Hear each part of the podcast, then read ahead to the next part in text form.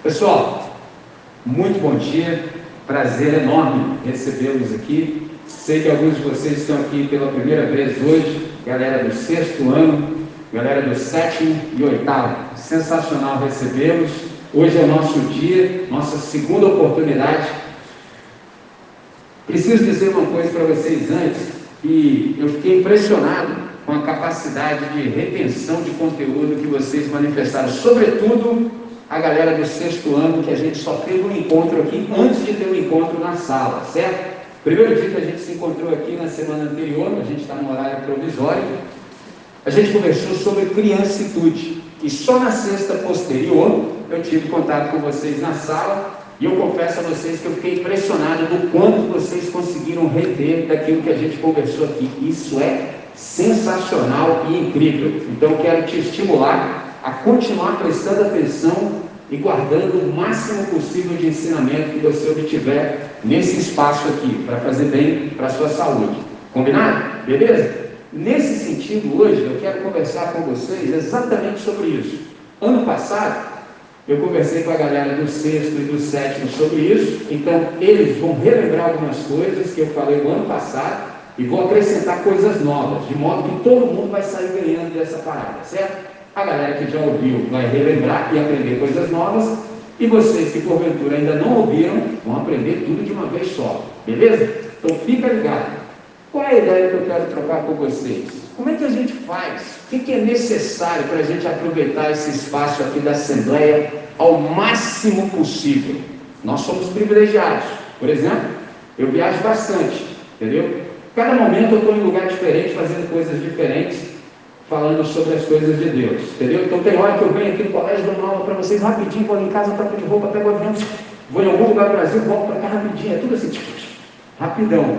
Tem lugares que eu vou, por exemplo, para falar às vezes por uma hora, as pessoas gostariam que eu ficasse muito mais tempo, porque elas não têm o que a gente tem aqui no colégio. Eles não têm esse privilégio, essa oportunidade, certo? Eles têm uma vez a cada muito tempo. Aqui a gente tem pelo menos uma vez por semana nesse espaço, além dos espaços que a gente tem, por exemplo, em sala de aula, como eu já tive com vocês e foi sensacional.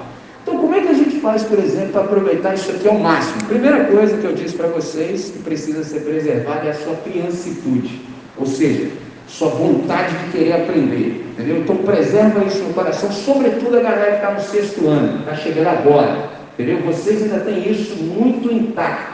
Só que se vocês não prestarem atenção ao longo do processo de modo sutil, você vai perdendo o interesse, vai perdendo a capacidade da curiosidade, entendeu? E aí se compromete, por exemplo, o seu aprendizado.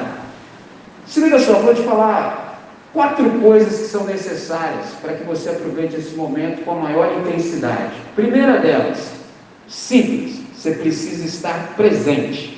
A galera que já me conhece há mais tempo sabe do que eu vou falar. Você precisa estar presente no presente, desfrutando do presente, como um grande presente. Pegou a ideia? Você precisa estar presente no presente, desfrutando desse presente aqui como um grande presente.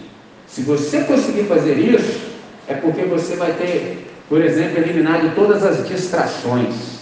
Entendeu? Aí você vai conseguir estar presente no presente. Deixa eu te contar um segredo. Uma das coisas mais difíceis para um ser humano é estar presente no presente. É muito difícil você se encontrar com uma pessoa que realmente está onde o corpo dela está. Geralmente, nosso corpo está aí, mas a nossa mente está vagando. E porque a nossa mente às vezes fica vagando, a gente não consegue reter todos os conteúdos como poderia. E aí chega naquele grande momento, por exemplo, chamado prova, dá ruim. Porque você não consegue se lembrar daquilo que você, porventura, poderia ter aprendido se você estivesse presente no presente. Segunda coisa que é necessária, por exemplo, a gente vai ler um texto bíblico nesse espaço, entendeu? Então é necessário que quando você leia, você, por exemplo, faça uma aproximação desconfiada do texto bíblico. Você fala assim, Michelin, desconfiado em que sentido? Você precisa desconfiar que tem alguma coisa escrita no texto que você ainda não percebeu, entendeu? Porque quando você faz isso, o texto começa a se abrir, você começa a perceber inúmeras outras coisas. Terceira coisa que é necessária, você precisa pedir para o Criador fazer um milagre. Pessoal, mim, qual milagre o Criador precisa fazer para que eu possa experimentar esse ambiente aqui da melhor maneira possível? Você precisa pedir para Ele transformar os seus ouvidos em olhos. Eles falam assim, como assim, mano? É, porque eu vou falar algumas coisas, só que vai rolar um negócio chamado mixagens. Por exemplo, eu tenho alguns amigos DJs. O que, que um DJ consegue fazer com maestria? Ele consegue colocar uma música dentro da outra, sem que às vezes você perceba imediatamente. Você só percebe depois que já rolou a mixagem. Você está tocando uma música,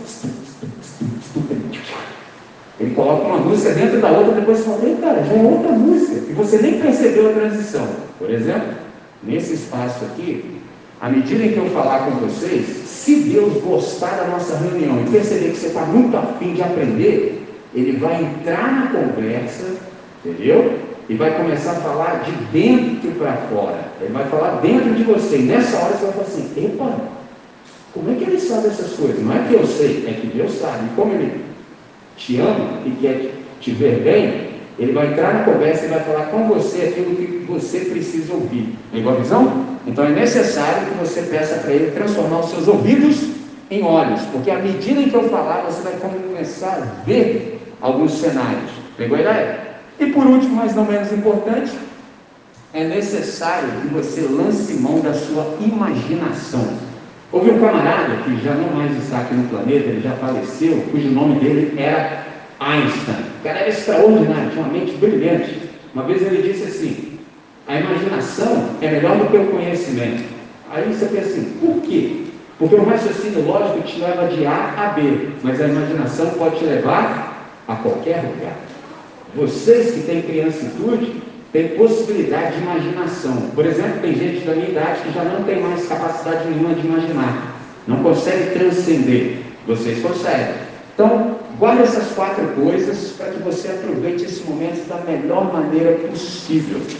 E aí, eu vou dar um presente para vocês, uma outra oportunidade, porque ainda está me faltando alguns exemplares. Eu vou dar um presente para vocês, que é exatamente esse texto aqui, ó em miniatura. Isso aqui é um exemplar do Novo Testamento. E a gente vai conversar ao longo dos nossos encontros sobre várias passagens dele, certo? Então vou dar um presente para vocês, para a galera do sexto ano, para a galera que chegou depois do sétimo também, para a galera do oitavo que ainda não tem.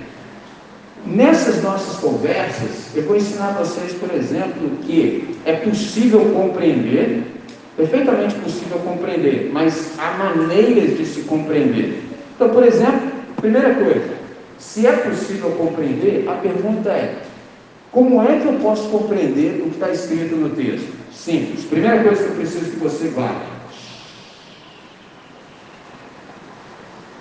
Primeira coisa, a Bíblia é um livro diferente de todos os outros. Qual é o segredo para a gente ler e compreender? Primeiro, você precisa ler a segunda parte antes da primeira parte.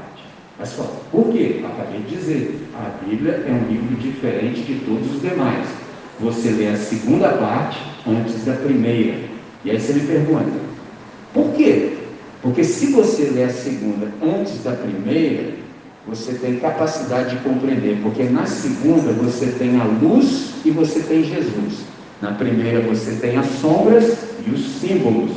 Se Jesus te ensinar a partir da segunda parte, quando você lê a primeira, você vai compreender perfeitamente. Com isso, eu te digo a segunda coisa acerca da Bíblia, porque que ela é um livro diferente de todos os demais.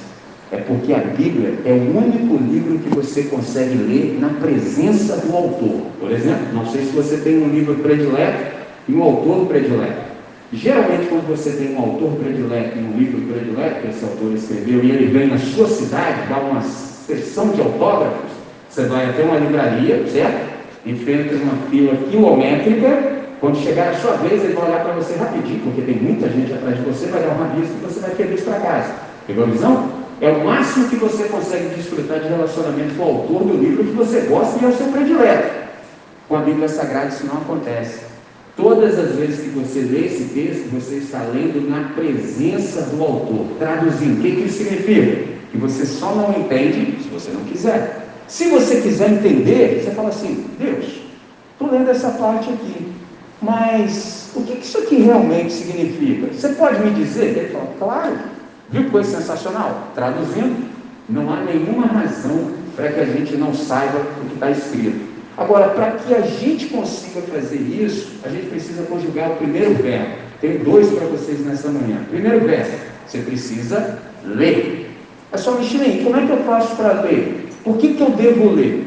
Porque quando a gente lê, a gente aciona tanto a nossa imaginação, quanto a nossa inteligência, os nossos sentimentos, a nossa vontade e a nossa memória. Tudo isso entra em ação quando você começa a conjugar o verbo ler. Agora, para que isso aconteça, tem um detalhe, você precisa estar com o seu melhor ânimo, você tem que fazer com gana, com vontade, com avidez. Pegou a ideia? E para isso você precisa de alguns acessórios, para que a sua leitura seja efetiva. Primeiro, você precisa de um lápis.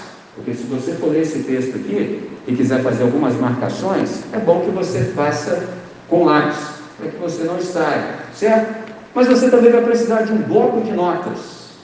Nunca ando sem isso, nunca, jamais, sob hipótese alguma. Sempre eu tenho um bloco de notas. Para quê? Porque pode me ocorrer alguns insights, eu posso ter algumas ideias, entendeu? Uns lampejos de inspiração, então eu preciso anotar, porque o que eu anoto, eu tenho. E para isso, eu vou precisar de uma caneta. Pegou a visão? Detalhe, tudo que eu falar aqui e você quiser, por exemplo, saber mais, toma nota. A galera do sétimo ano, do sexto ano passado, os caras me interrogaram exaustão, me perguntaram tudo. Eu falei, estou aí para te responder tudo que você quiser saber, eu puder te responder. Então anota, enquanto eu estiver falando, se te brilhar alguma ideia, você, peraí, quero saber mais sobre isso. Anota. Então, primeira coisa, conjugar o verbo ler. Mas tem um jeito certo de se ler. É só me Como é que eu devo ler? Primeiro, leia de modo lento e atento. Lento e atento. Ou seja, não leia com pressa. Use o tempo que você precisar. Leia cuidadosamente, ou seja, com aquela aproximação desconfiada, com espírito de investigação, fazendo aquele exame minucioso. E deixe que o sentido do texto entre em você. Porque vai chegar uma hora que a compreensão vai brilhar sobre você, abre o íntimo do seu ser para que isso entre. E aí eu tenho uma estratégia simples para você. Primeira coisa que você precisa fazer: observar. Nessa fase aqui, a ideia é você obter o máximo de informação possível sobre o contexto do texto, ou seja, o pano de fundo. Entendeu? Todo texto tem um contexto. Para isso é necessário que você mantenha algo da sua criancitude. Curiosidade.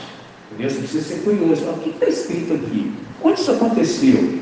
Então, por exemplo, você não deveria aceitar nada sem se certificar do porquê. É nessa hora que você precisa fazer pelo menos sete perguntas. Aí você fala, Michelin, quais são essas sete perguntas? Quem? O que? Quando? Por quê? Para quê? Onde? Como? Faça todas essas perguntas para o texto porque ele te responde. Pegou? Mas você tem que estar ligado. O que que essas palavras, por exemplo, que são novas, que eu nunca ouvi, significam? Quando você lê o texto bíblico, pode ser que você se depare com muitas palavras. E aí você vai ter que ter uma atitude de explorador, de exploradora. Você vai ter que descobrir o que, que essas palavras querem dizer? Segundo verbo que você precisa conjugar, pensar. Por exemplo, quando você lê o texto, procura notar o que mais te chama a atenção naquele texto, o que mais se destaca para você. Depois disso, depois da observação, vem a interpretação. E aí, depois que você observou de modo cuidadoso, você já vai ter condição de perguntar assim: o que, que esse texto quer dizer? O que, que o autor quis comunicar, por exemplo, com essas palavras? Como é que essas palavras aqui se harmonizam com o que foi dito antes e o que será dito depois? Então, com as descobertas da fase anterior, que é da observação, é possível compreender as palavras utilizadas pelo escritor. Então, aqui você vai começar a obter sentido e significado e compreensão. Aí, por último, vem a questão da aplicação. Você observou, você interpretou, e agora vem a aplicação. Então, depois que você observa e interpreta, você descobre o que foi dito no tempo e no lugar em que foi escrito e a hora da gente se perguntar: o que, que esse texto significa para mim exatamente hoje? Como é que isso pode ser aplicado na minha vida? É nessa hora que acontece algo que o professor Márcio disse lá no começo: é a hora que você fala assim, Deus falou comigo. Porque você observou, você interpretou e agora é a hora da aplicação. Minha avó dizia o seguinte: isto tem serventia, ou seja, tem finalidade, tem utilidade. A aplicação é o ato de colocar em prática. Agora, tem um detalhe: tudo que Deus te falar para você viver é simples, só que é difícil de viver sem Ele. Aí tem um detalhezinho e a gente fecha. você vai precisar fazer algo, você vai precisar conjugar outro verbo, que é o verbo orar. Quem já me conhece há mais tempo sabe que eu utilizo uma outra nomenclatura para falar oração. Eu chamo orar de falar com quem resolve. Por exemplo, todas as coisas que eu já ouvi de Deus são sensacionais, só tem um problema eu não consigo fazê-las com a minha própria força. Não consigo, não consigo nem vir aqui conversar com você sozinho, não consigo. Não tem como fazer isso sozinho, impossível. Então eu sempre oro. Por quê? Jesus falou certa vez o seguinte: sem mim nada podeis fazer. Pegaram a ideia? Então a gente ora. E aí você fala assim: Chinei, o que é orar? Acabei de dizer, guarda aí. Orar é falar com quem resolve. E aí você pergunta: tá, já peguei essa visão. Agora me ensina como é que eu devo orar. Simples. Se você ainda mantém a sua criancitude, não vai ser difícil. Mas fala, como é que eu posso orar? Primeiro, com sinceridade. Entendeu? Sinceridade, com espontaneidade, sem rodeios. Por exemplo, eu tenho três pessoas que estão aqui no auditório que eu posso citar que fazem isso muito bem. Uma delas é a senhorita Sara, está ali, que eu já conheço. Outro, o senhor Anthony, e outro, o senhor Nicolas, que veio aqui e orou. Pegou? Simples assim. Você fala, tem que falar direto, sem rodeio, com espontaneidade, com sinceridade, porque quando a gente conversa com Deus, a grande questão não é o que a gente fala, é o que está nessa dimensão aqui. Ó. Então, nós falamos, mas ao invés de Deus ouvir o que a gente está dizendo, Ele está vendo o que nós estamos mantendo nessa dimensão. Então, quando a gente ora, é lógico que as palavras são importantes, mas mais importante do que as palavras corretas é um coração correto. As crianças que ainda têm criancitude conseguem fazer isso. E tem um detalhe: só quem é criança e é como criança ora. Por quê? A gente sabe que a gente não consegue fazer sozinho. A galera que já cresceu, que não tem mais criancitude, acha que pode fazer o que deve ser feito sozinho por sua conta. Quem pensa assim, não precisa orar. Só ora quem reconhece que não dá conta. E detalhe, não dou conta e também não gosto de ficar sozinho. Então, se eu não consigo fazer por mim mesmo e também não gosto de ficar sozinho, eu preciso de cooperação e eu preciso também de que alguém esteja comigo para que eu me sinta seguro. Por hoje, eu creio que é o suficiente. Eu já contei para vocês em outro momento que muita água mata a planta. Então, primeira coisa, quer aproveitar desse espaço da melhor maneira possível? Esteja presente no presente, desfrutando desse presente como um grande presente. Segundo, aproxime-se desconfiado do texto que tem alguma coisa que você ainda não percebeu e pede para o Espírito Santo te contar o que está escrito, porque só ele sabe. Terceiro, peça para Deus fazer um milagre para você. Em que sentido? Transformar os seus ouvidos em olhos para que você possa ver. Peça para Deus te exercitar na capacidade da imaginação, para que você consiga transcender o imediato e perceber o que está para além. Pegou a visão? Leia de modo tranquilo, observe, interprete, aplique e ore. Vamos orar? Vamos falar com quem resolve?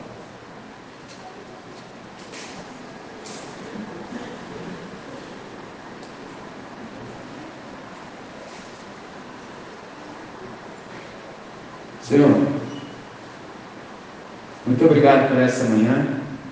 Obrigado pela vida dos meus amigos que aqui estão. Obrigado pela galera do sexto ano. Obrigado pela vida da galera do sétimo ano. Obrigado pela vida dos amigos do oitavo ano. Nessa manhã, Deus, a gente percebeu alguns passos para a gente utilizar esse momento da melhor maneira possível. E a gente não quer abrir mão disso, a gente não quer perder essa oportunidade. Então, Deus, no dia chamado hoje, grava tudo isso que a gente aprendeu no íntimo do nosso ser e pela força do teu Espírito, dá-nos capacidade de vivermos conforme aquilo que a gente compreendeu. Não nos deixe viver de modo incoerente, uma vez que a gente já sabe o que a gente aprendeu nessa manhã. A Bíblia, Deus, é um livro diferente de todos os demais.